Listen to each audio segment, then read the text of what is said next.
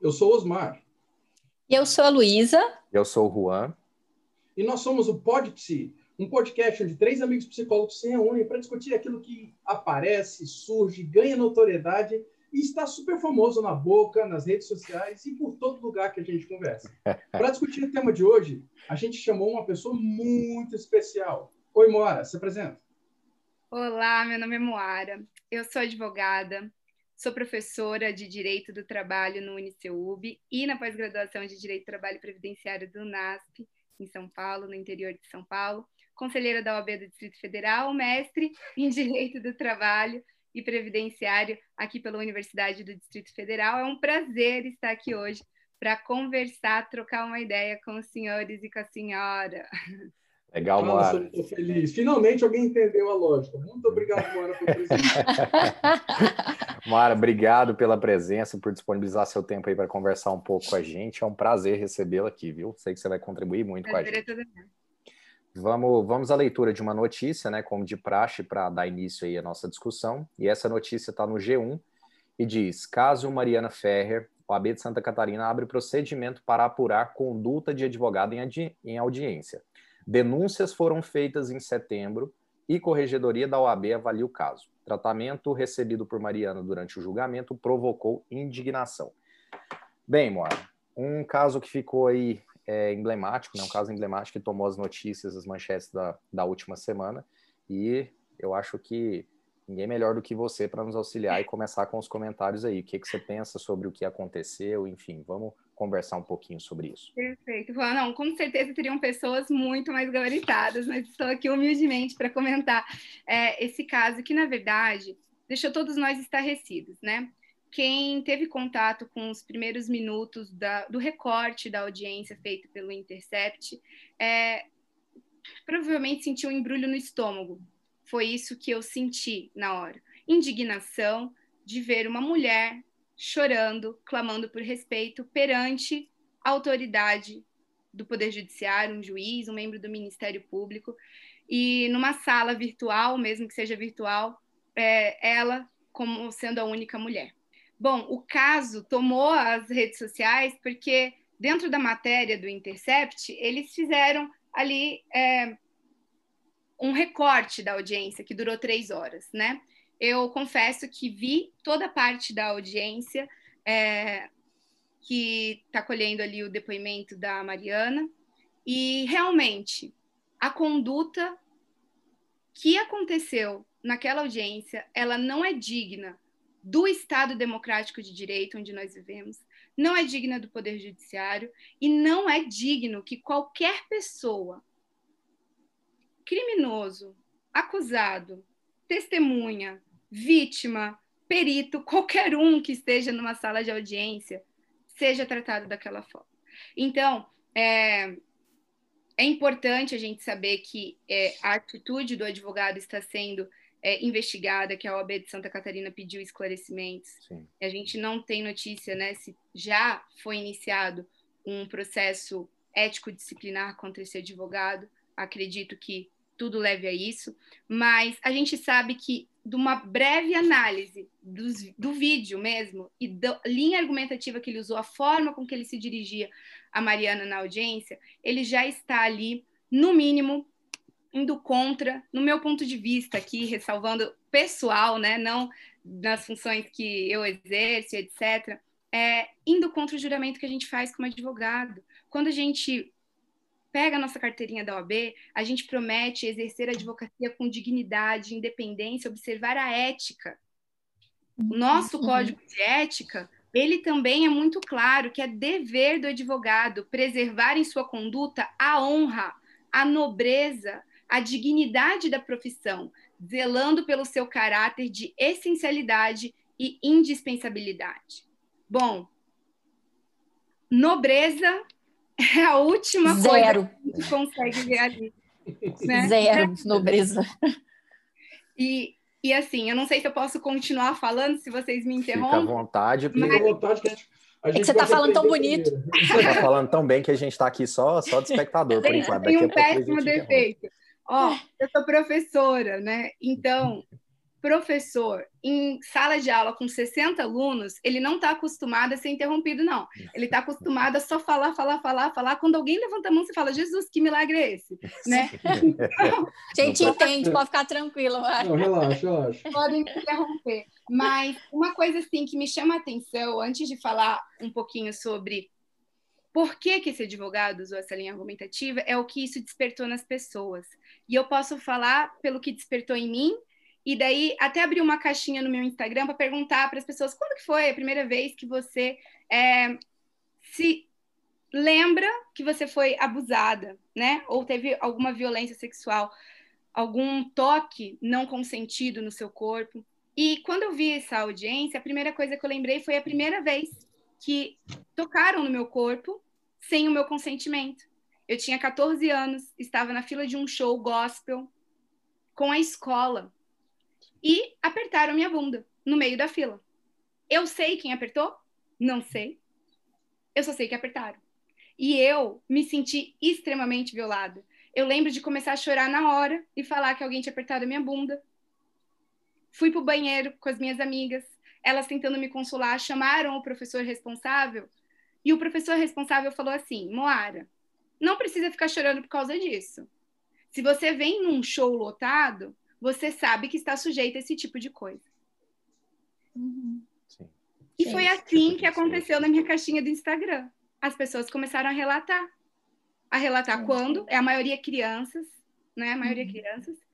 E como que a sociedade reage a isso. Então, quando a gente vê um discurso de um advogado que pega fotos de redes sociais ou de qualquer outro veículo para tentar induzir algum sentimento de que aquela mulher não é digna de respeito, a gente precisa refletir o que está na nossa sociedade. E mais, ela não é digna de, de credibilidade, ela não é digna de escuta, né? É, é, eu, eu não eu assisti também um trecho, mas eu também eu fiquei não só com o estômago embrulhado, né? Eu fiquei com é, o olho embargado, né? A, a, a, aquele embargo, né? Aquela, o, o olho lacrimejando me deu vontade de chorar, na verdade, sabe? E, e, é como se a dor dela, né? Eu acho que isso, é, nós mulheres que, que infelizmente passamos por isso durante muitos anos, né? Não, não situação de estupro em si, embora eu conheça e tenha atendido muitas mulheres que tenham passado pela situação de estupro mais de uma vez, inclusive, né? Mas nós mulheres que vivemos com medo, né, do abuso, eu acho que houve uma identificação coletiva com aquele, com aquele lugar dela, né? Da fala, da dor, né? Da humilhação é, que foi, foi uma situação de tanta humilhação, né? Foi uma linha argumentativa onde, onde parece que o eixo principal de discussão era se ela era digna ou não de ter credibilidade diante do que da acusação que ela estava que ela estava é, fazendo, né? Se ela era digna ou não de ser escutada naquilo que ela estava denunciando, sabe? E foi uma coisa assim, para mim foi um show de horrores. Assim, eu não, eu não sou da área jurídica, né? É, eu não sei como é que funciona uma audiência nesse sentido dentro de, dessa temática, mas é, até onde eu entendia, isso, isso, o, o julgamento era do, era do, do réu, né? É, é, e, não, e não da vítima. Então, assim, para mim aquilo lá foi uma, uma, uma aberração, sabe? Uma aberração que foi feita. Porque pra, na, naquele momento Parecia que era ela que estava sendo julgada e não ela que estava solicitando né, que justiça fosse feita por aquilo que foi feito a ela. Não, Aliás, foi muito chocante. Moara, eu gostaria que, se possível, você falasse, inclusive, né, aproveitando o gancho do que a Luísa abriu, porque você disse que assistiu todo o vídeo, não é? Da, da audiência, então você tem uma percepção, às vezes, muito melhor do que nós aqui temos, porque nós pegamos trechos do vídeo. E eu queria que você comentasse um pouquinho sobre a postura do juiz, que foi bastante questionada também, né? O que você acha, o que você viu, quais são as suas percepções sobre o que a Luísa bem colocou agora e me acrescentando essa questão de quem estava ali responsável pelo julgamento, não é? Deixa eu só acrescentar uma coisa para pegar o gancho que a Luísa falou. Tem um livro do Arthur Schopenhauer chamado 38 Estratégias para Vencer Qualquer Debate. E ele vai dando, tipo assim, ele vai tentando usar a dialética, é a forma de dialogar, que se concentra mais em aspectos do, do debate do que necessariamente na, no debate em si. E ele diz assim: o ataque pessoal é o último recurso. Quando é que você deve usar o ataque pessoal? Para ele, o ataque pessoal é usado quando você percebe que o oponente é superior e que a probabilidade de sair mal na situação é muito alta. Aí o que você faz? Você desqualifica quem está falando para você não ter que discutir sobre as provas em si. Quanto mais você tira o poder de fala, tira o poder de se posicionar, você tira o poder de quem está falando, mais o seu argumento se perde. E aí, sim, ah, uma menina dessa, do nível desse, não, não pode estar tá acusando. Provavelmente ela fez. E essa é a grande discussão. Entendeu? E não queremos entrar nesse mérito, porque ainda está sob júdice. Mas o ponto é, quando o ataque pessoal é usado, é porque os argumentos já não estão sendo suficientes para a discussão. E me Perfeito. parece que essa prática é meio comum no direito, principalmente criminal, né? É, não, é... E principalmente em situações de estupro, eu queria falar disso. Eu acho que todos, parece que todos os outros tipos de crime, é, existem outras linhas argumentativas, mas tá. parece que quando existe uma denúncia com essa, com esse, é, com essa com a questão de estupro mesmo, né? Parece que a linha argumentativa é sempre a, a ofensa pessoal à vítima. Parece que não, não existe Pode outro caminho, sabe? É uma coisa horrorosa, horrorosa. Quando a gente está falando desses crimes, né, relacionados, por exemplo, ao estupro, é, a gente tem uma coisa muito comum, que é o fato da vítima ela não ter normalmente testemunhas, né? Então, vamos lá, um crime normal, um roubo, um furto. Isso acontece, às vezes, em um local onde ninguém viu, mas também é comum de acontecer num lugar onde qualquer pessoa, você está na rua, vai lá uma pessoa e puxa o celular da sua mão. Você vai registrar uma ocorrência de furto, de roubo, qualquer coisa, ninguém pergunta assim, certeza? Certeza que tu não estava afim de ser roubado? Hã? Que tu não estava ali pedindo para ser roubado? Não deu a entender que estava querendo? Ninguém fala isso. Ninguém fala isso. Mas quando a gente tem os crimes sexuais, normalmente, e por ser um crime sexual, normalmente ele não vai acontecer em público, porque senão ele não vai acontecer. Né? Uhum. Então, no caso que a gente está comentando da Mari Ferrer, o pedido ali envolvia estupro de vulnerável. O que seria um estupro de vulnerável? ou é menor, e daí independe se a pessoa deu consentimento ou não deu consentimento, ou a pessoa está fora das suas capacidades e não consegue consentir. Então, mesmo que verbalmente consinta, não é consentimento. Por quê? Porque ela está vulnerável, está embriagada, está dopada. Esse era o cerne da discussão. Mas o que foi discutido ali naquela audiência? a dignidade, a honestidade, a credibilidade dela. É o que a gente fala de valor da voz da vítima, a credibilidade da voz da vítima. Ela tem que ter credibilidade. Se ela tem credibilidade no furto, se ela tem credibilidade no roubo, se ela tem credibilidade em tentativas de homicídio, por que não num crime de estupro? E daí, gente, a gente tem uma raiz que determina, ou que determina não, uma raiz que vai conduzindo esse tipo de raciocínio que o advogado teve, que o judiciário teve nessa violência que a gente chama de violência institucional, de nada fazer para interromper, cessar aquela agressão contra a vítima. E eu queria então trazer para vocês um pouquinho dessa raiz, porque ela é assustadoramente recente. A gente, o nosso Código Penal de 40, ele tem ele tem cristalizado nele algumas coisas que fazem e que reforçam esse tipo de atitude, esse tipo de descredibilização da vítima. O artigo 215, redação original do Código Penal, dizia assim, ó, que era crime ter conjunção carnal com mulher honesta mediante fraude. Honesta? Ai, danada da mulher honesta, cara. Nossa. Tá? É uma definição operacional de uma mulher honesta? É. é a bela, bela recatada do lar? Bela é, é tipo isso, bela Não recatada do foto em posições ginico, ginico, ginecológicas, né? Então, quando você vê... Vocês sabem quando... Claro, a gente tem a Constituição de 88, que dá um novo paradigma, né? Para a leitura de qualquer norma, mas vocês sabem quando oficialmente esse artigo foi revogado e dado nova redação? Chuta aí um ano. Eu, não, eu espero que já tenha sido. É, eu espero que já tenha sido, mas pelo seu tom deve ter sido isso uns muito cinco recente. Cinco anos atrás. Uns cinco isso deve ter sido atrás, muito recente. Ou não? 2005. Ah, sim, tá vendo? Tá vendo? Cinco é anos recente. atrás. Essa, é, essa, essa não, discussão da mulher honesta é... 15 ah, 15 anos atrás. 15 anos atrás. É, é, fiz a conta errada, galera.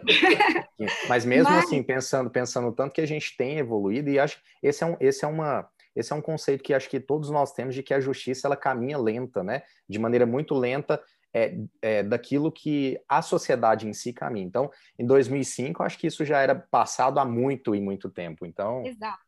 E, e é isso que a gente fala quando a gente fala de construção legal. Normalmente, a lei ela cristaliza algo que já é latente na sociedade, ou para resolver um conflito latente na sociedade.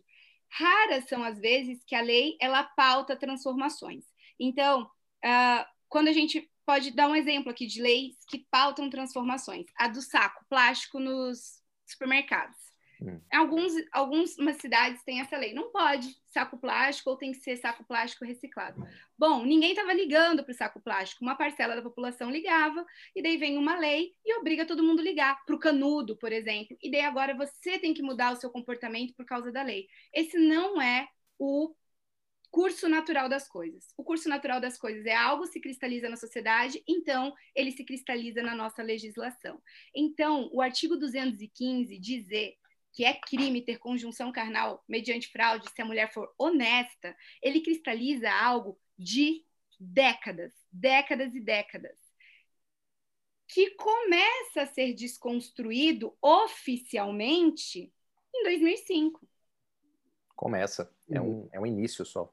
Né? Claro que a sociedade já vinha desconstruindo, jurisprudência, só que em 2005 que isso é oficializado pelo nosso parlamento. Ou seja, essa concepção de que a honestidade da mulher é relevante para esse tipo de crime, ela é antiga e cristalizada no direito. Pior, artigo 108 do Código Penal, a redação original previa que extinguia a punibilidade do estuprador se ele casasse com a vítima. Vejam Ai, só, amado. a proteção. Mas, Moara, isso aí, isso aí, é bíblico, bora. É, exato. A noção é mais ou menos essa também. Essa, essa origem, ela vem de uma. Não que ela vem, né? Mas ela também reverbera, a gente também encontra espelho numa, numa legislação de judaico-cristã, vamos dizer, né? Ali. E, uma, e Mora, só uma dúvida, não sei se você tem essa informação de cabeça, né? É, quando mais ou menos que, que, é, que acabou os crimes de honra, né? Porque o homem ele tinha, era dado o direito ao homem, né? É, uhum. punir né, a mulher por conta daquela, daquela questão se a honra dele tivesse, tivesse sido de alguma forma atacada e ofendida. Quando que isso foi extinto? Você tem uma noção? Olha, eu não vou saber dizer para você é, especificamente o marco temporal, mas a gente vê um movimento de extirpar isso do nosso ordenamento jurídico. A gente tinha reflexos sobre esse poder do homem em cima da mulher no Código Penal, no Código Civil, onde ela era tida como incapaz se tivesse casada, né? Ou se não estivesse casada, ela precisaria da tutela do pai. Na legislação trabalhista, para, por exemplo, celebrar um contrato de trabalho, precisaria é, não precisaria a priori da autorização do marido, mas o marido poderia rescindir o contrato dela sem a anuência dela. Então, uhum. bom, a gente tem é, a diminuição da capacidade da mulher ou do valor da mulher cristalizado nas nossas legislações é, por décadas. Esse que eu estava comentando para vocês da extinção da punibilidade, ele ele evidencia para a gente que o que estava sendo protegido pelo Código Penal não era a dignidade ou a liberdade sexual da mulher, e sim a honra da família ou do homem. Uhum, porque uhum. se extingue a punibilidade se ela casa, é porque a gente não está nem aí para o corpo dela. Uhum. Percebe? Sim. Uhum. Se só é crime ser uma mulher honrada ou honesta, é porque a gente não está nem aí para a liberdade do corpo da mulher. A gente está, na verdade, querendo proteger honra, querendo proteger bom nome, querendo proteger o status social de alguma família, que ainda era medido pela forma com que essa mulher consegue se inserir dentro de um casamento, numa origem que a gente tem, que é nítida da Revolução Industrial, onde a mulher, né? A gente tem até uma carta do Papa uma encíclica, a Rerum Novarum, que diz: olha, para a gente salvaguardar a boa fama da família, a mulher ela precisa ficar em casa e não no mercado de trabalho, porque no mercado de trabalho ela está vulnerável, ela pode sofrer violência sexual, ela pode sofrer várias coisas. Então, para guardar o homem, a gente precisa de leis que protegem. Para guardar a mulher, a gente precisa deixar ela em casa. Então, uhum. todas essas leis refletem isso que vem dessa origem, não é? Quando a gente muda completamente a dinâmica de organizar a nossa sociedade.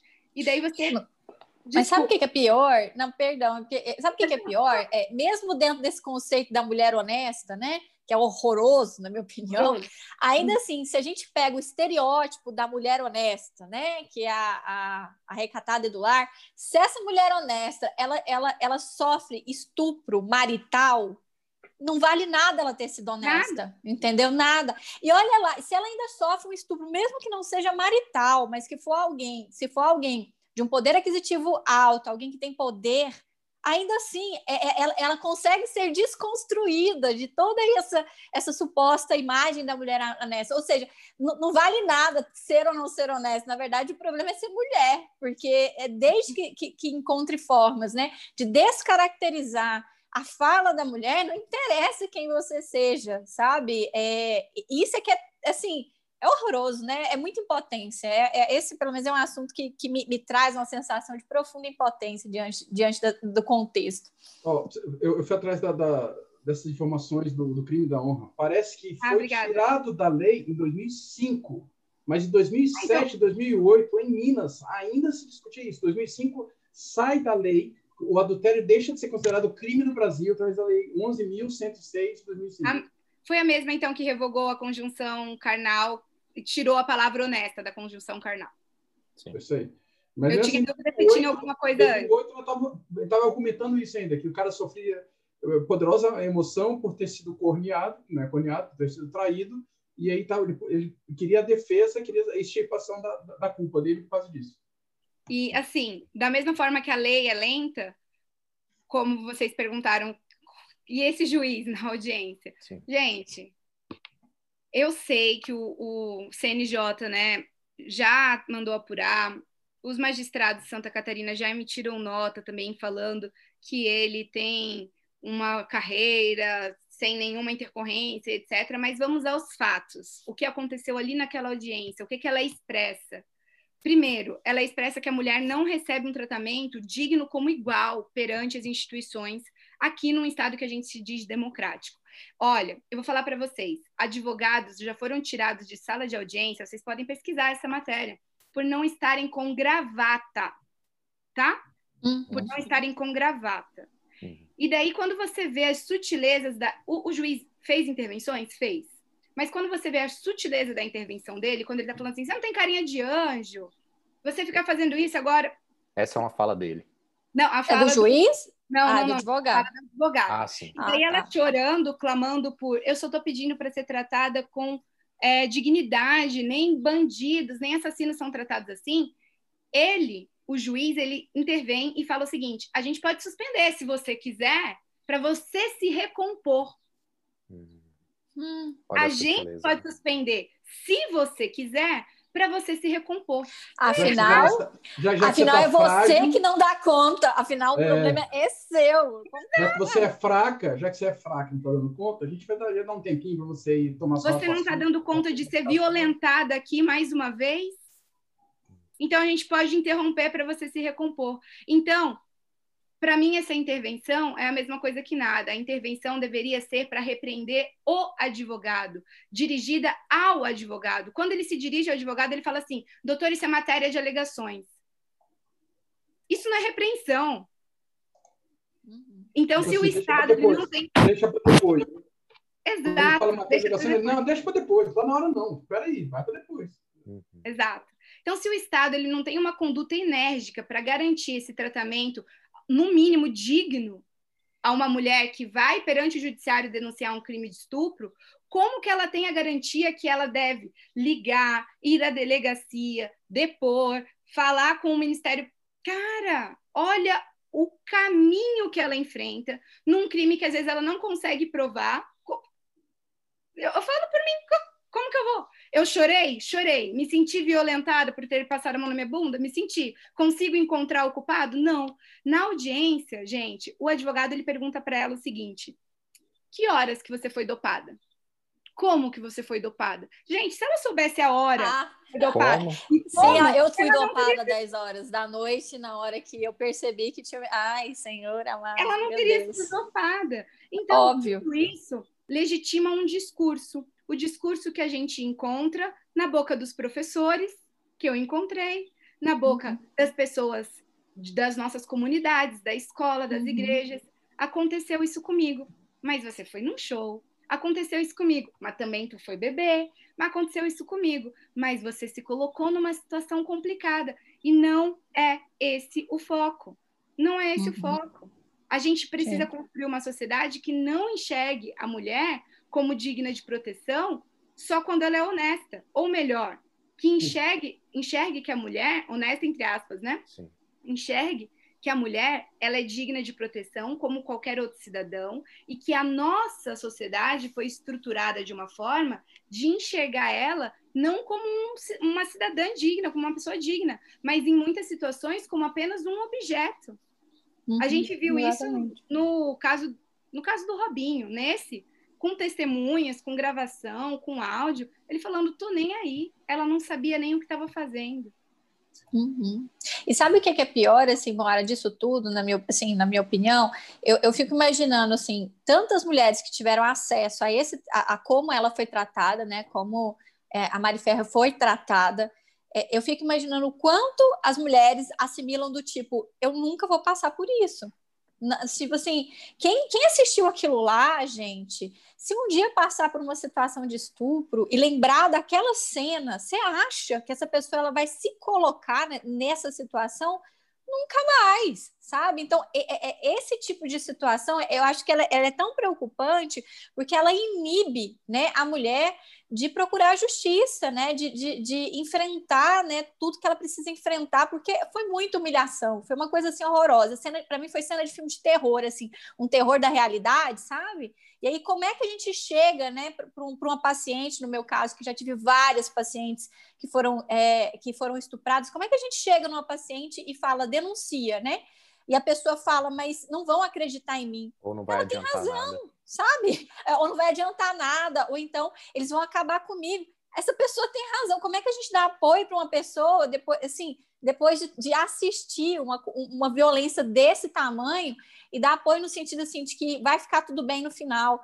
Não vai, gente. É, é, é assim, requer uma coragem. Eu fico imaginando o tamanho da coragem dela, sabe? Para dar conta dessa exposição toda e ainda é, ter esse tipo de desfecho, né? Agora, quantas mulheres agora, diante disso, vão simplesmente se calar? Eu acho que aquilo lá foi um jeito de calar as mulheres, né? E de uma coisa terrível. 75% das mulheres não denunciam, né? Não denunciam. Depois disso vai ser, vai ser mais, viu? Depois é. desse, aqui no Brasil, depois do que aconteceu. Agora, a gente precisa. Eu não gosto de. Eu não sou muito poliana, sabe? Eu confesso. Então, mas eu tento, tento extrair alguma coisa positiva, Luísa, disso. É, e o que a gente enxerga de positivo, e que a Mariana foi corajosa ao fazer, foi escancarar isso para a sociedade. Eu acho que nós, advogados, a gente já sabe que o dia a dia ali na sala de audiência, ele tem muitas violações, muitas violações na justiça do trabalho, na justiça comum, ali na esfera penal, na esfera civil. A gente encontra violações é, cotidianamente. Mas essas violações ficam ali, entre quatro paredes. Hoje, esse escancaramento que a gente tem para o bem e para o mal, ele também pode ser utilizado para a gente avançar. Então, a, o, ester, o estarrecimento que essa, esse caso gerou na sociedade sem sombra de dúvida, ele vai deixar juízes, membros do Ministério Público um pouquinho mais atentos. Mas o que gente, ele precisa atentar mais, e daí isso me deixa chateada, porque as pessoas ficam numa discussão vazia, né, de hashtag. E o que, que a gente precisa? A gente precisa de representatividade, a gente precisa de mulheres. Olha aquela sala cheia de homens. Verdade. A gente precisa de juízas, a gente precisa de mulheres no Ministério Público, a gente precisa de mulheres no Legislativo.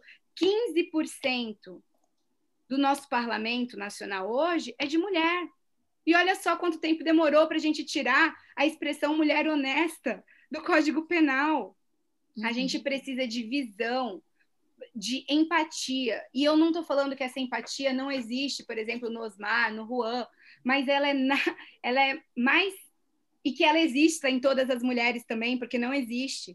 Só que a uhum. gente vai conseguir avançar mais rápido nesse olhar que inclui a mulher dentro das estruturas que foram forjadas dentro de uma lógica machista, se a gente avançar com essa representatividade das mulheres.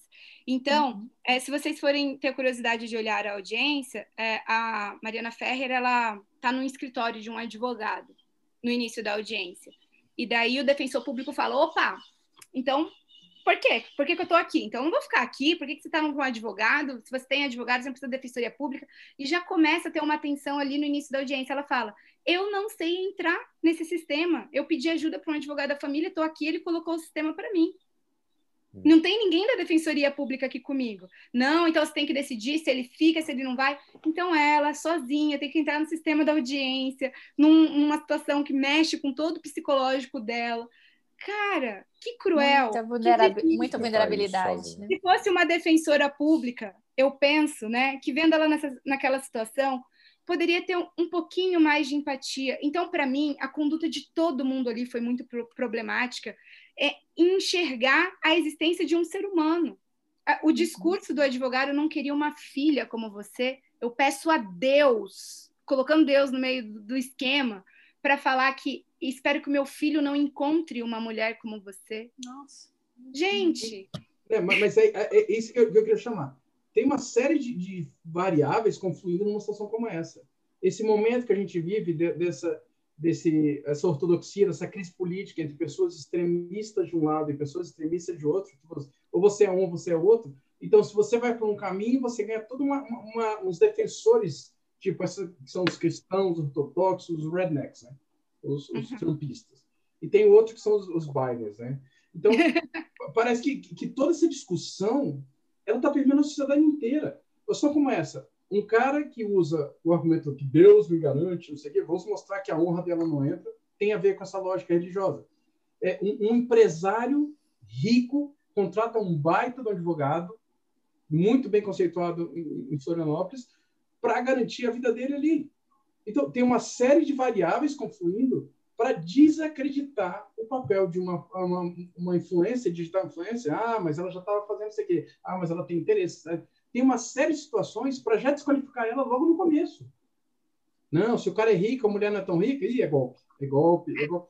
Não é só o ato em si, mas todo o contexto cultural envolvido nisso faz com que o sujeito se posicione dessa forma. Porque o sujeito é extremamente influenciado emocionalmente pelo meio no qual ele está inserido. Exato. Hum. Exato.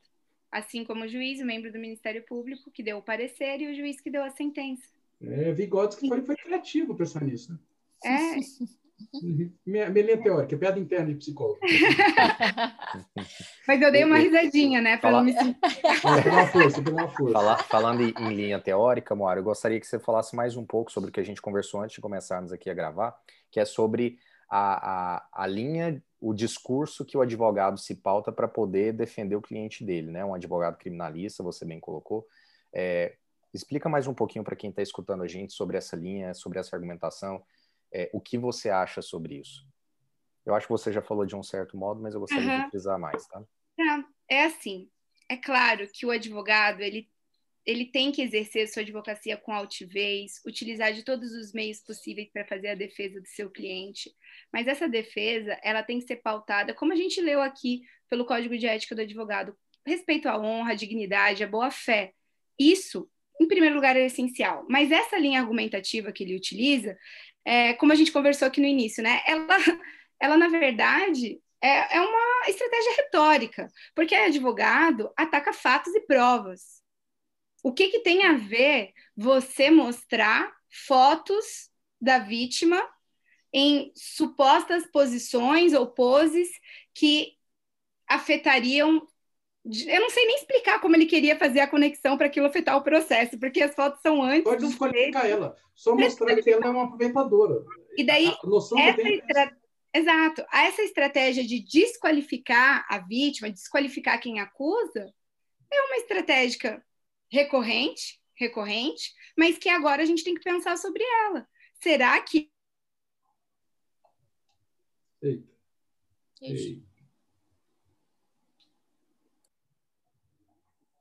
Oi, gente. Nossa, minha internet caiu aqui, peço desculpas, mas acho que eu estava falando sobre o fato dessa linha argumentativa ser muito comum. E ela é comum por tudo isso que a gente conversou aqui, né? Essa estrutura legal, a estrutura do judiciário, a estrutura institucional que vivemos no nosso país, ela foi forjada dentro de uma visão machista, né? As mulheres, elas são é, parcela mínima dentro dessa estrutura ainda, até hoje. Então, essa lógica que inclusive colocava no artigo 215 do Código Penal de que o crime seria só se fosse cometido contra uma mulher honesta, ela acaba legitimando, entre aspas, tá? Porque ela não é legítima, essa construção dessa linha argumentativa que desqualifica, descredibiliza a vítima. Mas a gente sabe, como operadores do direito, que essa linha deveria ser irrelevante, porque a gente está aqui para refutar fatos e refutar provas, que a gente não está entrando na questão do caso da Mariana aqui de fatos e provas, porque a, o grande cerne da discussão é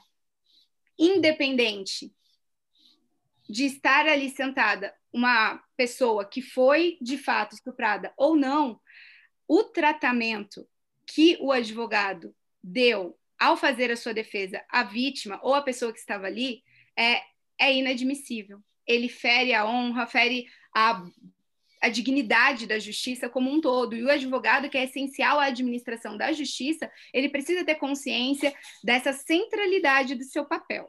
E daí, é, eu, eu, sei que a gente já está encaminhando o final, eu falo bastante, né, gente? Então, um podcast com quatro pessoas, vocês vão Maravilhoso.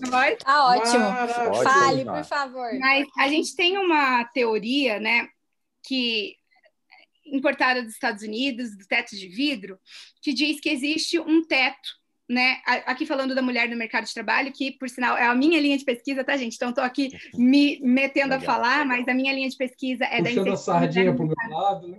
É, da mulher no mercado de trabalho, que diz que existe um teto que impede com que a mulher ascenda na carreira, né? E esse teto é de vidro porque ele não está escrito. Esse teto ele é de vidro porque não está é, num código da empresa, não vamos promover mulheres, mas existe esse teto de vidro que não dá para ela o reconhecimento da sua competência, da sua credibilidade. Algumas autoras dizem que na nossa sociedade a gente não tem um teto de vidro, a gente tem um labirinto de vidro. E veja então uma mulher que quer denunciar um crime de estupro. Ela tem um labirinto de vidro porque ela chega na delegacia, pergunta onde que ela estava, se ela estava vestindo o quê, o que, que ela tinha bebido, o que, que ela estava fazendo. Se é verdade, se não é. Ah, certeza que... Uhum. É, é, sempre ela é questionada. E esses labirintos de vidro, eles não são visíveis porque não estão mais escritos aqui no Código Penal, eles não estão mais escritos ali no rito da audiência, mas eles existem, a gente viu, a gente viu com os nossos próprios olhos. É, e aqui no Brasil a gente usa essa expressão teto de vidro em outro contexto, né? Que com, como se você estivesse jogando uma pedra no teto e ele quebra porque ele é de vidro. E a mulher aqui no Brasil e no mundo também tem esse tipo de teto de vidro. Então é muito fácil tirar a credibilidade de uma mulher por falar que ela postou foto de um jeito ou de outro. A uhum. sociedade coloca esse teto de vidro na mulher e taca essa pedra no teto de vidro dela e o teto de vidro dela quebra. Sim. E é esse Mo... teto de vidro que a gente precisa combater. Esse labirinto de vidro que a gente precisa combater. Como? Né? É o grande desafio. Não dá para atacar só de forma institucional, não dá para atacar só na educação, não dá para atacar só na família. É um problema estrutural que tem que ser atacado de forma estrutural. A gente precisa de igreja, a gente precisa de sociedade, a gente precisa de família, a gente precisa de leis, a gente precisa de instituição, a gente precisa de políticos, a gente precisa de professores, psicólogos, a gente precisa de todo mundo falando sobre isso. Por isso que, assim, quando o Osmar falou, vem aqui falar, falei, olha, eu vou, porque a gente precisa falar. Ótimo. E pegando isso que você está falando, é, Moara, é, eu acho que existe, exige dentro de todos esses âmbitos, né, dentro do, do âmbito social, a discussão é, do lugar da mulher, sabe? Da visão que a mulher é, é, que a mulher ainda tem diante da, da, da, sociedade, que é uma visão, gente, tão arcaica, é uma visão que foi construída né, lá na Idade Média da santa e da puta, sabe?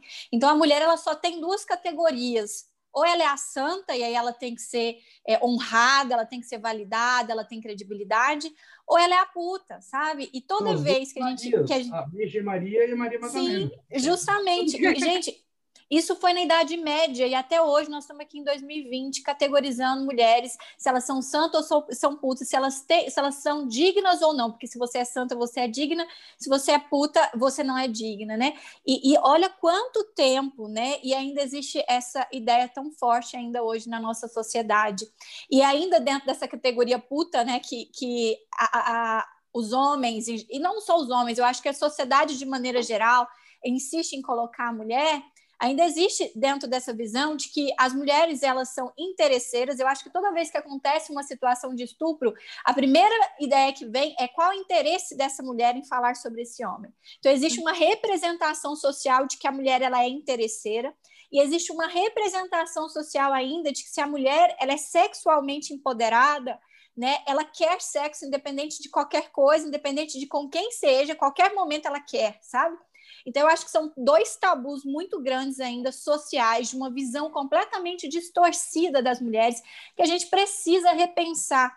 Acho que as mulheres, né, com todo o movimento feminista, inclusive, têm repensado isso, porque nós mulheres mesmo categorizamos essas duas, esses dois tipos de mulher, né? Tanto a santa quanto a puta. Eu acho que isso tem sido repensado, mas para os homens eu acho que isso é urgente. Uh, homens que estão me escutando, nós não queremos o seu dinheiro, galera. A gente trabalha há muito tempo, Exato. tá? Nós não estamos atrás de, do dinheiro de vocês, né? Então, assim, é uma coisa de que os homens têm, que todas as mulheres estão atrás do dinheiro deles. Gente, pelo amor de Deus, que ano que, ano que vocês estão vendo? As mulheres, hein, hoje, elas são a maioria no mercado de trabalho. Sim. Onde que esse povo está com a cabeça, gente? Oh, vamos Apesar de ganharem menos. Apesar de ganharem menos, são a maioria. Juan, eu sei onde estão com a cabeça, mas não era para mencionar. Né? Mas é, esse é o problema. Porque os caras só pensam de, de outra forma, os caras só, só, só, objetificam a situação. E eu acho que, que o grande ponto para nós é trabalhar a, a questão da empatia, a questão de entender que o outro, por ser diferente, ou o outro porque ele não age nos mesmos padrões éticos, morais que eu tenho para mim, ou porque ele é de uma religião diferente, de uma cultura diferente, de um, de um gênero diferente, ele não, não é menos humano, ele não é menos digno, ele não é menos valioso, ele não é menos é, é, cidadão da minha sociedade, ele não é menos irmão meu do planeta Terra do que eu, do que aqueles que combinam comigo.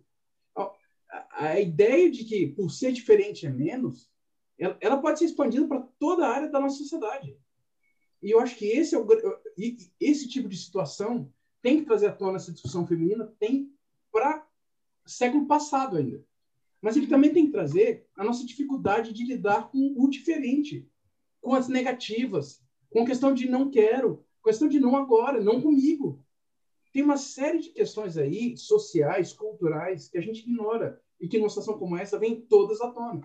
Então, eu acho muito importante a gente discutir esses temas para a gente voltar a se conscientizar o que significa viver em sociedade nesse mundo do século XXI que a gente tem. Parece que a gente voltou para o século das trevas, Sim. na convivência em grupo. E, Osmar, Sim, e, e o que fizeram, com, perdão, é, é rapidinho, o que fizeram com ela na internet também, gente, porque ela foi atacada na internet, né? Ela foi atacada, assim, ataques horrorosos. O que fizeram com ela foi a caça a bruxas. Foi queimar a bruxa na fogueira, foi o que fizeram com ela.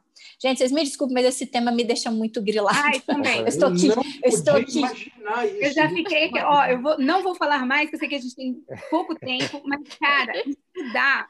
Só assim, um último apelo, Juan. Sim, estudar sim, tá as origens desse pensamento, por que, que os homens acham que tudo é um golpe e que a gente quer dinheiro. A origem desse pensamento tem raiz econômica, tem raiz na organização da nossa sociedade. Entender as raízes desse pensamento é como você tirar escamas dos seus olhos, Sim. sabe? Então, não adianta a gente ficar falando e dando opinião se você não parar o tempinho para falar, eu vou ousar estudar sobre isso porque senão a gente vai ficar na opinião de pessoas que já estudaram sem construir a nossa, e sem construir a nossa não tem mudança. Perfeito, não, para que eu vou estudar? Meu tio mandou no WhatsApp minha, essa é, informação. É, isso, verdade, isso que eu ia complementar com, com o comentário de vocês, né? E eu percebo isso diante da, da facilidade de informações, da velocidade de informações que nós temos hoje, e que isso tem prejudicado, acho que no crescimento das pessoas, porque assim, você, a, a Moara sabe que melhor do que nós aqui talvez, que um processo, por exemplo, como esse, ele demanda muito tempo, muito trabalho, muitas Sim. provas para serem produzidas, muitos fatos para serem refutados. E as pessoas, nessa urgência do julgamento, que nós já discutimos, inclusive, em outros podcasts, né? Ou vão julgar, ou ele, enfim, ele é o estuprador, ela, ela é interesseira, sabe? Argumentos pífios, argumentos simplórios para uma coisa tão complexa, né, que é a justiça, né? Se nós fôssemos delongar aqui sobre o conceito de justiça, passaríamos uhum. dias, semanas, né? Então eu percebo que a maioria das pessoas elas não estão interessadas, e isso tem a ver, na minha opinião, com a infantilidade do sujeito em ir atrás, em se aprofundar, em colher informações que possam dar base. A, a Moara acabou de dizer da pesquisa, tem pesquisa, né? A gente faz pesquisa exatamente para ter uma coisa, não é da ordem do achismo, como a maioria das pessoas querem, e, e, e, que responde de novo a essa questão que é infantil, que é do simples. Não, então, se é isso, é, é ou é a puta ou é a, ou a, que foi os termos que a Luísa colocou, né? Ou é a puta ou é a santa. A, a mulher, o ser humano é tão complexo, mas tão complexo para ser caracterizado como uma, um desses dois extremos, que seria muito injusto, né, colocar dessa maneira. A, percepção principal é que no Estado democrático de direito, que é o que a gente construiu, que a gente escolheu para ser o mais seguro, né, na, sobre a batuta aí da nossa Constituição de 88, que é a Constituição Cidadã, se ela é puta ou se ela é santa, ela tem que ter dignidade. Sim. Exatamente. Ela tem que ser tratada como, digni, como com dignidade por qualquer outro cidadão e principalmente pelas instituições. Então, é isso que é inadmissível. Se a instituição não pautar, pelo menos ela, pelo seu exemplo, algum tipo de mudança, é daí, gente, daí tá difícil mesmo. Vai mais, vai mais 1.500 anos aí para a gente conseguir avançar alguma coisa. Então, essa cobrança é urgente. A gente está aí é, hoje com o protagonismo nas mãos para tentar, de alguma forma, pressionar a sociedade nesse sentido. Então, é importante que esse assunto seja debatido realmente, como vocês falaram, em todos os espaços, de fato. Legal, gente. Eu estou responsável pelo tempo hoje. Comentários finais aí, se quiser fazer algum breve, hoje eu vou dar uma canja aí. Então, é, Luísa, quiser fazer um comentário final, fica à vontade. Osmar, Moara, enfim, depois a gente não, finaliza com a Moara. Eu, eu, acho que o que eu ia falar do final, eu acabei falando agora. Eu queria agradecer muito a disponibilidade da Moara, mas eu queria mandar um beijo especial para a vovó Neide, que vovó Neide vovó Neide é topíssima, cara. É a avó da Moara, ela é sensacional. Se ela tiver um TikTok, eu vou seguir a vovó Neide. A vovó Neide é... Beijo para a vovó Neide. É sensacional. Né? Luísa. Obrigada, viu, é, Wara, pela discussão. É, acho que agregou muito, inclusive no meu conhecimento. Não é uma área, uma, essa área jurídica não é uma área que eu domino.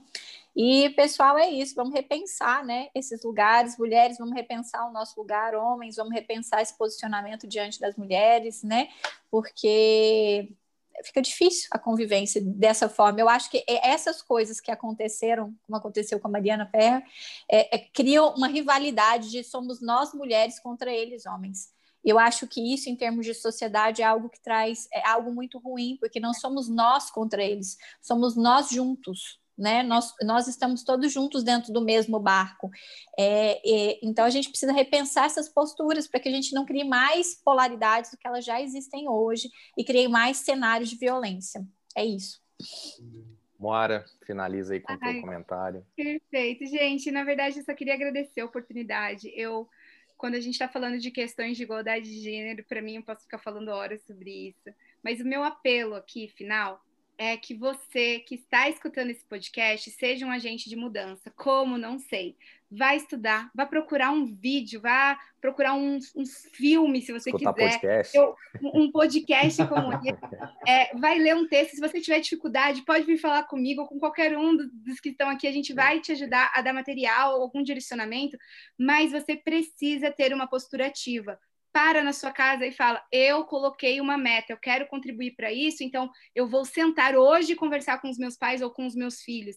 Faça alguma coisa. Ah, eu vou falar com alguém na minha igreja, eu vou falar com o pessoal no meu ambiente de trabalho, vou propor uma palestra lá no meu ambiente de trabalho. Não sei, mas você não pode sair do final desse podcast sem tomar uma atitude ativa para mudarmos, para transformarmos ou acelerarmos esse processo de transformação na nossa sociedade. Legal, Moara. Muito bom, viu? Então, gente, é isso. Agradeço a todos que ficaram aí até o final conosco, né? Moara, novamente, muito obrigado pelas suas falas, enriqueceram muito aqui o nosso, o nosso bate-papo. E espero verdadeiramente que você possa voltar outras vezes e que a gente possa conversar sobre outros assuntos que nós sabemos muito bem que é do seu interesse também. Moara, deixa seu contato, seu ah, Instagram, ah, verdade, para o pessoal contato, te seguir. Tá certo. Ó, oh, gente, meu, meu Instagram, a protagonista é Dona Neide, minha avó. É. Mas é Lima Moara, arroba Lima Moara. Podem me seguir lá. Se tiverem perguntas, qualquer coisa que eu possa ajudar, é, contem comigo. Gente, então se inscrevam aí, sigam o nosso podcast, compartilhem com o máximo de, de pessoas que puderem, porque essa é uma temática de grande relevância para a nossa sociedade. Então, um abraço a todos e nos vemos em breve. Tchau, gente. Por hoje é Tchau. só, pessoal.